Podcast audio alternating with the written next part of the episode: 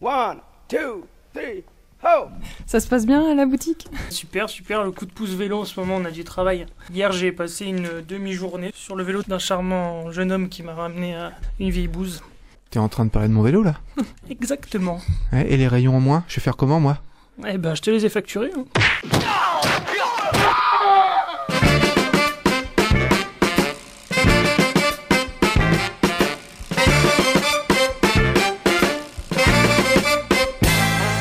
Salut tout le monde, vous écoutez Pause Vélo, l'émission qui donne envie de pédaler, l'émission qui donne envie de sauver la planète. Alors aujourd'hui, on est à Alençon, il y a Céline, ça roule? Ça roule, ça roule. Très bien. Ça va, merci. qui a réparé mon vélo, et Camille, ça va? Nickel. Bon, très bien. Alors tu, tu disais, Mika, euh, que tu avais pas mal de boulot avec les réparations de vélos grâce à la prime de 50 euros. Oui. Ah, Il y a un gars qui est venu avec beaucoup de vélos. Ah oui, je pensais avoir beaucoup de vélos, j'en ai 7, mais lui, il en a 11. Parce qu'en fait, ça marche comment cette prime-là? C'est que on amène un vélo, il est pris en photo, du coup, tu peux venir avec autant de vélos que tu as, tant que tu le fais pas réparer deux fois, quoi. Alors, en effet, tu peux pas le faire réparer deux fois le même vélo, puisqu'on prend en photo, il y a une facture, et, euh, mais par contre, ils ont mis un quota, parce qu'il y avait un petit peu d'abus, et je crois qu'on est à 7 vélos, justement, euh, maintenant en quota. Et pour chaque vélo, tu as la prime de 50 euros de proposée? Ouais, en fait, 50 euros sur le prix hors taxe de l'ensemble des réparations.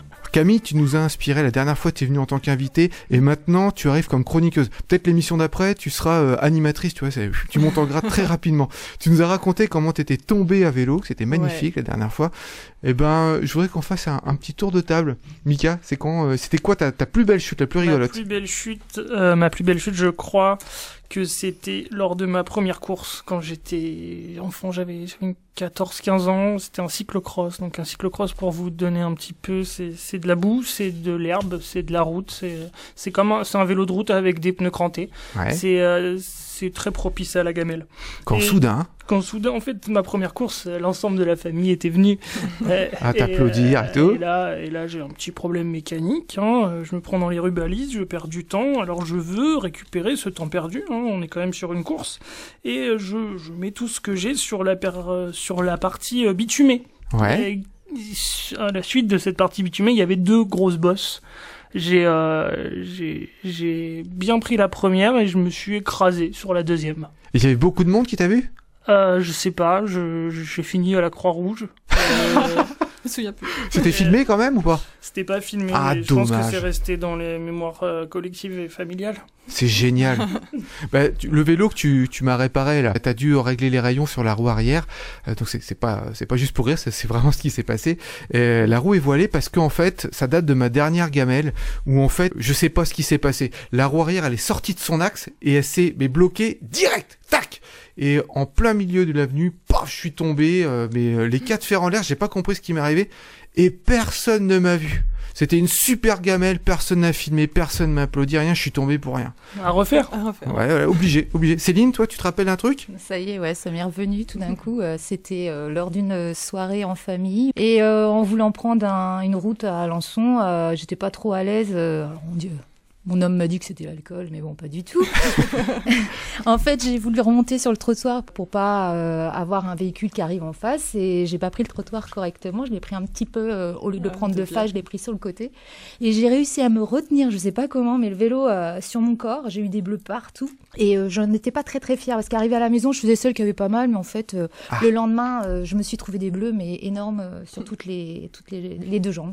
Il y a des gens qui t'ont vu, ils ont applaudi Ah non non, c'était Ah, en rien. pleine nuit euh, dans Alençon. T'imagines bien que déjà il y a pas grand monde. Alors euh, de nuit à 20h le soir, il y a plus personne. Quoi. Il y avait que, ce- que mon homme qui a vu euh, ma super gamelle. Oh.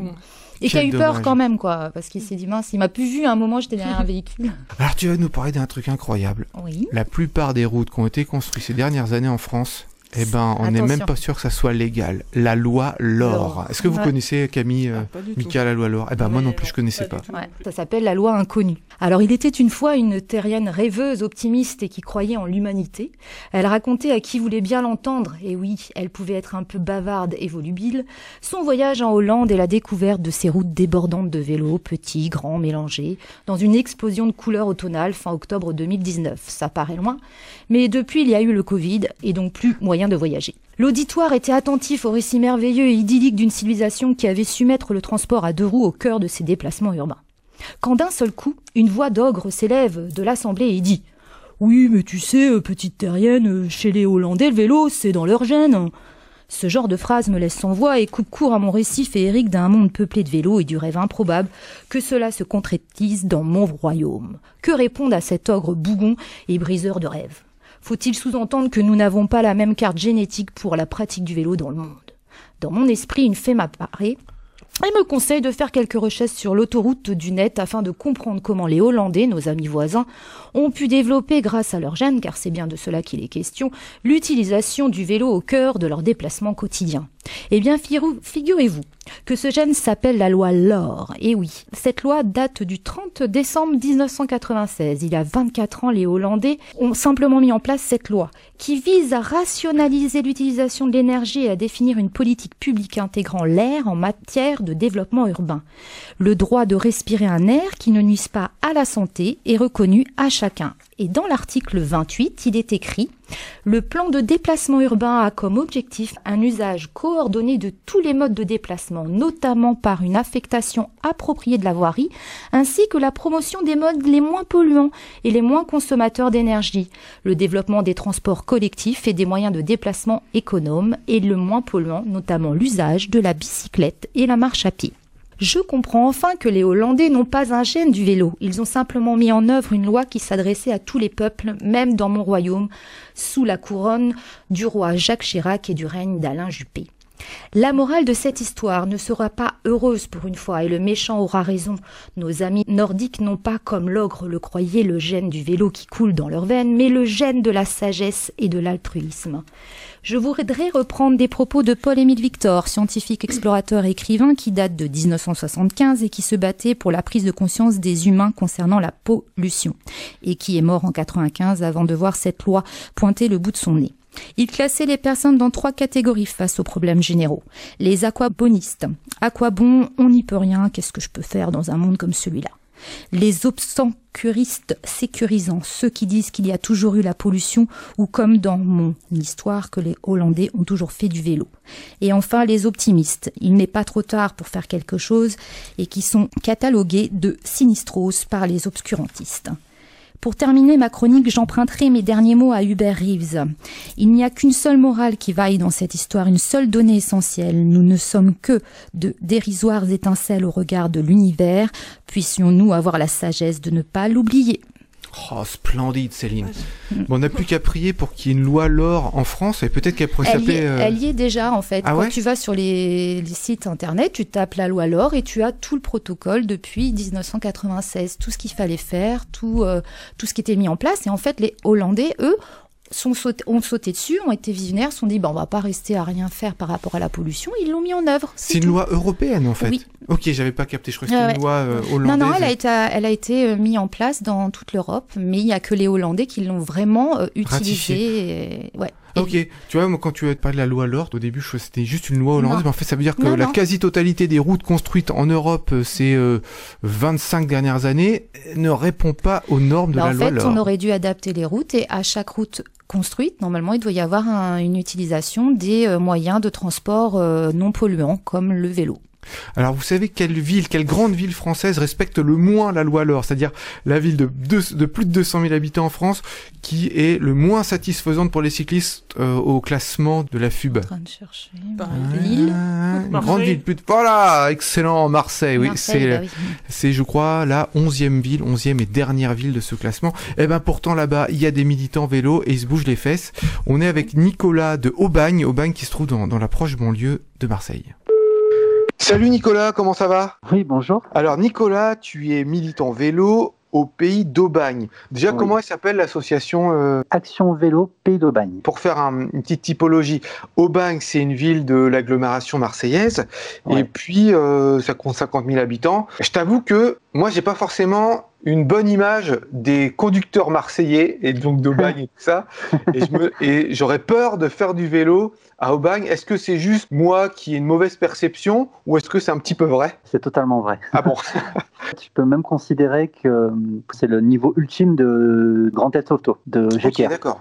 Euh, Oui, en tant que martiologue, au- aubagnologue, je peux le confirmer. Qu'est-ce que vous faites pour euh, la cause du vélo du coup à Aubagne? Donc l'association est née en 2012, Action Vélo. Elle est née d'une autre association qui s'appelle Ecoréseau, qui était beaucoup plus ancienne. Elle promeut l'image du vélo. Il y a trois ateliers vélo par semaine.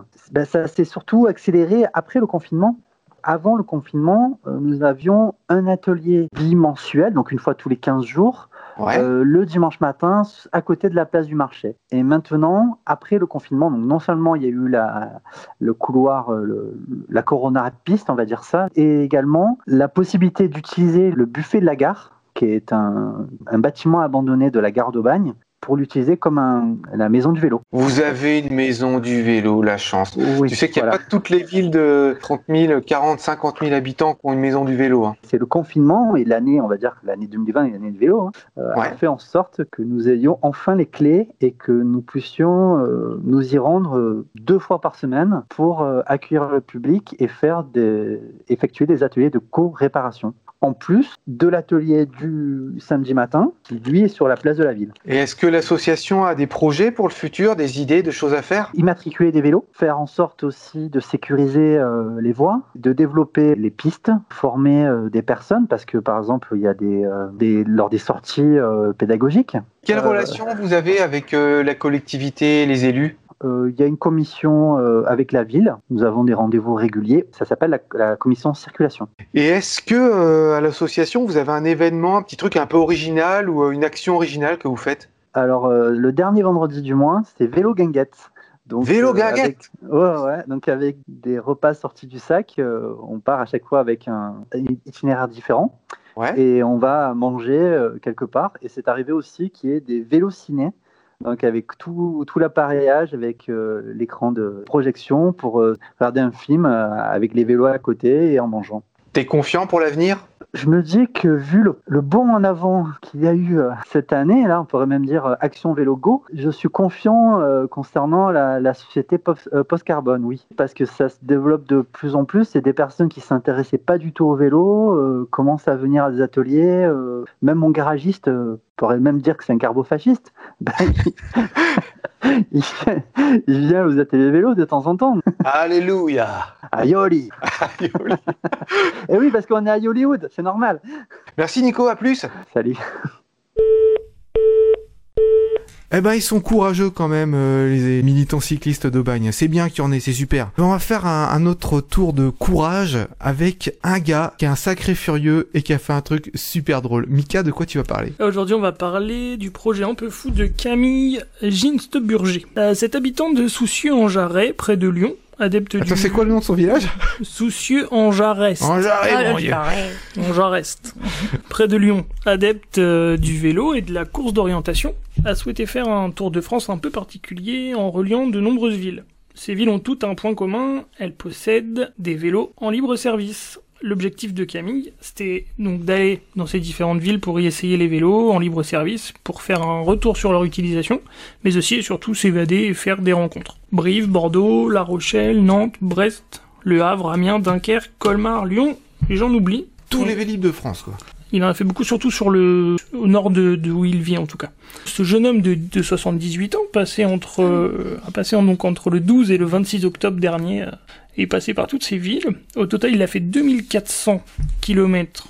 Alors une partie en vélo lorsqu'il était euh, dans les villes, mais aussi et surtout en covoiturage pour relier euh, les, villes, les unes aux autres.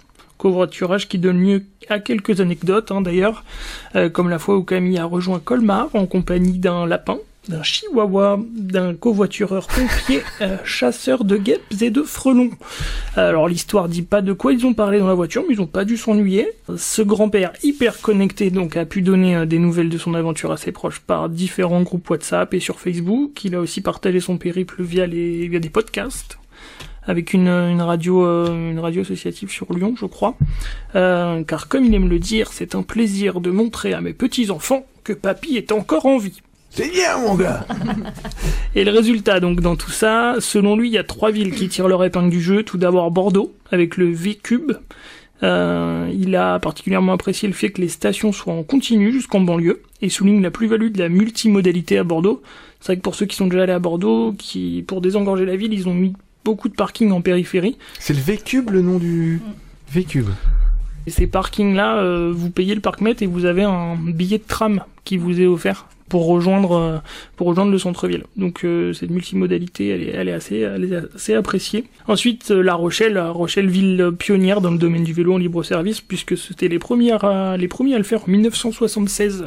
Ils appelaient ça les petits vélos jaunes. Il appréciait là-bas le nombre de vélos disponibles et l'accessibilité de l'application qui favorise grandement l'utilisation du service. Enfin, plus étonnant, euh, Amiens, le confort du Vélam a plu à notre septuagénaire, ainsi que le nombre de stations. Camille a donc terminé son périple le 26 octobre, juste à temps pour le deuxième Ouais. confinement. Il a déjà des idées. Quand on lui rendra sa liberté, il partira de la même façon pour faire le tour des villes du sud. On lui souhaite de poursuivre ses aventures encore longtemps et nous montrer, comme il le dit, que l'on peut tout faire à tout âge. Tiens, on va lancer un jeu, ça va m'éviter de faire des recherches. Combien y a de systèmes Vélib en France Vous répondez en commentaire de l'émission. Combien y a de systèmes Vélib en France Dans combien de villes? Même moi, je ne connais pas la réponse pour l'instant. On va essayer de trouver. Je vous propose qu'on fasse une petite lecture. C'est Quentin qui nous lit un truc sur les cyclistes qui finalement sont pas si écolos que ça à l'origine. Le pays de Gex. Descente de la faucille. L'aubergiste de la faucille nous poursuit encore de ses malédictions parce que nous ne sommes pas enchantés de l'hospitalité du lieu, et déjà nous dévalons vers Gex, non par la diligence courant de lacet en lacet, mais par le sentier rapide et rocailleux, tracé au pied du mont Turet. La route est loin au-dessus de nous, semée de petits nuages de poussière soulevés par le fagot de sapin attaché derrière chaque bicyclette. Et il y en a aujourd'hui de ces machines on a failli voir la forêt disparaître à la suite des coupes désordonnées des cyclistes. Chacun d'eux allant trancher un sapinot pour servir de corps mort destiné à ralentir la course. Le service forestier s'est ému. Des écriteaux prient les vélocipédistes de ne pas couper de petits sapins. À la faucille même, un industriel s'est mis à vendre des arbustes provenant des éclaircies. Malgré ce frein barbare, mais sûr, les machines descendent sur cette route superbe avec une prodigieuse rapidité. Leurs cavaliers, obligés de veiller aux obstacles et aux détours, ne voient rien du paysage. Ils n'ont que la griserie de la course. Le piéton, au contraire, a sans cesse sous les yeux l'admirable panorama de la plaine de Gex, du lac étincelant, des Alpes majestueuses. Et, quand il a fini la descente de plus de 700 mètres de différence d'altitude, il peut jouir du spectacle heureux de cette belle campagne, bien cultivée, parsemée de vignes, ombragée de noyers, au milieu de laquelle la gentille bourgade de Gex égrène ses trois quartiers. Ouais, bah, nos ancêtres, hein, les premiers cyclistes, c'était pas forcément euh, des amoureux de la nature. Enfin, si, ils aimaient bien s'y promener, mais euh, ça coupait de l'arbre quand même derrière. Hein. À propos de promenade, il y en a qui font des grandes, grandes promenades en vélo, et des fois, ils ont besoin de prendre des douches chaudes, Camille. Pour ça, je vais vous parler d'une bonne solution qui s'appelle Warm Showers. Donc c'est un site internet.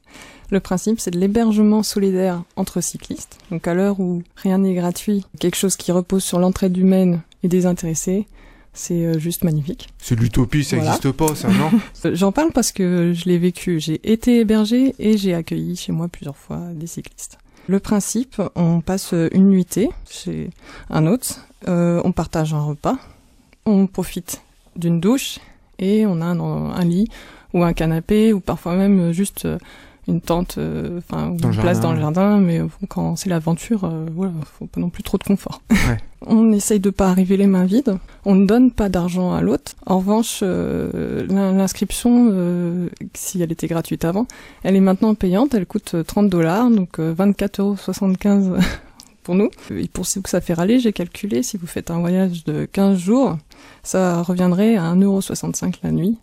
Donc euh, contre des campings ou Airbnb, c'est largement valable et rentabilisé. Ouais, c'est moins Voilà. cher que juste une nuit d'hôtel, de toute façon. déjà. J'y pensais même pas à l'hôtel euh, Ouais. quand tu voyages en vélo.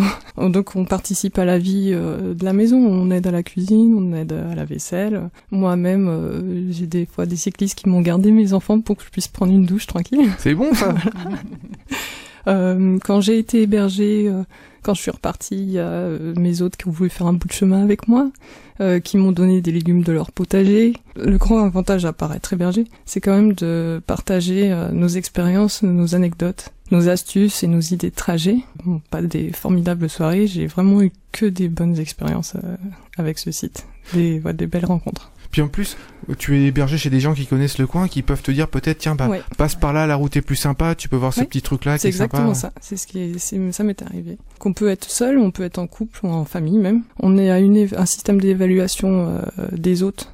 Donc ça peut rassurer. Voilà, quand on est une femme seule, et qu'on peut être hébergé chez un homme, on a besoin de savoir chez qui Ouais, on tombe. ouais. Voilà, donc c'est rassurant. Le site, euh, il est pas que français, il se, C'est international. Il est, voilà, il existe à, à travers euh, 161 pays. Il y a 17 langues. Donc on peut voyager encore plus loin. Génial. Donc la Corée du Nord, la Syrie, enfin des trucs. euh, J'ai pas regardé. euh, Non, je rigole. partout. J'ai pas testé dans les autres pays. En revanche, est-ce que vous, vous avez testé ce site? Non, j'ai Non, pas essayé. du tout, moi. Oui, j'ai pu euh, héberger. Je me suis pas fait héberger. J'ai pas, j'ai pas fait de voyage à vélo euh, récemment, j'ai pu héberger euh, deux sœurs qui faisaient la vélocénie, donc qui rejoignaient euh, le Mont Saint-Michel depuis Paris. Et donc, euh, Alençon faisant partie des villes étapes. euh, elles sont, venues à la maison. Je suis allé à leur rencontre sur la voie verte avec ma fille dans le vélo cargo et j'étais en vacances. Donc le lendemain, j'ai pu faire une quinzaine de bornes avec elles. Putain, mais t'es un gars sympa, t'es allé les chercher carrément. Oui, je suis sympa. C'était des Françaises ou c'était euh, parce que ça- il y a des gens qui font le tour de Oui, l'Europe ou. C'était des Oui. françaises, mais alors il y en avait une qui habite en Écosse. euh, Elles ont grandi en Amérique, euh, donc euh, bon, on parlait français, hein, parce que moi de toute façon je parle pas d'autres langues. Ouais. Donc comme ça c'était réglé, mais euh, mais ouais, très sympa. Et si on veut se s'inscrire, enfin moi ça me plaît. Oui. J'ai envie soit d'être accueilli en warm shower, soit d'accueillir. C'est Mhm. quoi la démarche? Tout simple. Tu, tu rentres ton nom, ton adresse, euh, tu remplis un profil euh, si t'as l'habitude de voyager. euh, Ouais, warmshower.com. ouais, euh, point .org. point en org, fait. d'accord. Par contre c'est en anglais. Hein. Et c'est on non, euh, tu peux euh, choisir l'option français. maintenant. Ah bon? Ouais. Euh, Moi quand je l'ai fait. Oui, au début c'était anglais que et c'était gratuit. je-. Maintenant c'est en français. Je m'en souviens que c'était en anglais. Hein. Voilà, je l'avais fait aussi en anglais. Non, c'est bon, c'est c'est plus facile Et maintenant. c'est payant aussi quand tu veux juste euh, accueillir des gens? T'as Ah ouais. L'inscription, euh, voilà, faut qu'ils vivent de leur truc. Donc, euh, pour te dire, il y a 159 000 membres, mais il y a que 100 000 hôtes. Il y a plus de gens euh, qui euh, en profitent en fait, qui l'accueillent. Ouais, c'est comme tout. J'étais aussi sur Donc, euh, euh, des sites comme ça, euh, Hospitality, Coach Surfing, tout ça. Ouais. Et c'est pareil, moi j'ai accueilli du monde, mais un truc de fou. Par contre, moi, pour me faire accueillir ailleurs, mais alors n'importe, j'avais pourtant un bon profil parce que des tas de gens Mm. étaient venus chez moi, puis ils avaient mis des commentaires sympas. Mm. Par contre, pour me faire héberger à l'étranger, mais rien du tout. J'ai essayé dans je sais pas combien de Alors. villes à travers le monde entier. Alors j'espère qu'au Warm Shower c'est pas comme ça. Peut-être que parce que t'es un homme, c'est peut-être euh, les gens sont plus frileux. Moi, euh, moi seule avec ma fille, j'ai euh, Partout. personne m'a refusé. Ah, c'est Ouais. génial. Et alors l'idée aussi, c'est qu'on prévient pas 15 jours avant, on bloque pas les gens. Ils, déjà, ils t'hébergent euh, comme ça gratuitement. Ouais. C'est euh, tu préviens la veille ou deux jours avant. euh, quand t'es sur ton parcours, tu sais à peu près là où tu vas en être. Et puis un voyage à vélo, tu peux pas savoir au jour le Bah jour où c'est que tu seras ça. Ou si t'as des emmerdes sur la route, t'es ouais. bloqué quoi. Donc euh, donc tu préviens, tu préviens, ouais, pas trop, pas trop tôt quand même. Pour Eh faire bien. le lien avec euh, une de tes questions de départ sur les chutes, euh, je devais accueillir un deuxième euh, Warm Showers. Il m'a appelé la veille pour me dire qu'il s'était vautré lamentablement et que euh, à ce titre-là, il avait pas fait son voyage à vélo. Ah mince. Du coup, je, je l'ai jamais vu, mais on se verra peut-être un jour. Peut-être y recommencera. Alors, puis surtout que ça va se développer. euh, euh, Il y, a, il y a des voies vertes qui se développent partout euh, bah, grâce à Covid et tout ça. Et euh, là, nous nous enregistrons aujourd'hui à Alençon. Euh, ça va se développer à fond parce qu'avec l'ouverture d'un nouveau tronçon d'une voie verte, on peut partir sur presque tout le Grand Ouest, euh, Brest, Nantes, le Mont Saint-Michel. Donc euh, peut-être que vous allez recevoir du monde en plus si vous êtes Warm Shower dans le coin. Eh ben, il est l'heure de se quitter, les copains. Ça va vachement vite ces émissions-là. On se quitte en musique avec de la fanfare, ça s'appelle Solo Tapant. Euh, N'oubliez pas de nous liker, de mettre des commentaires, de nous partager, de parler de nous, de faire rêver sur le vélo, de faire rêver de pause vélo. Soyez heureux et n'oubliez pas les copains, pour sauver l'humanité, Faites du vélo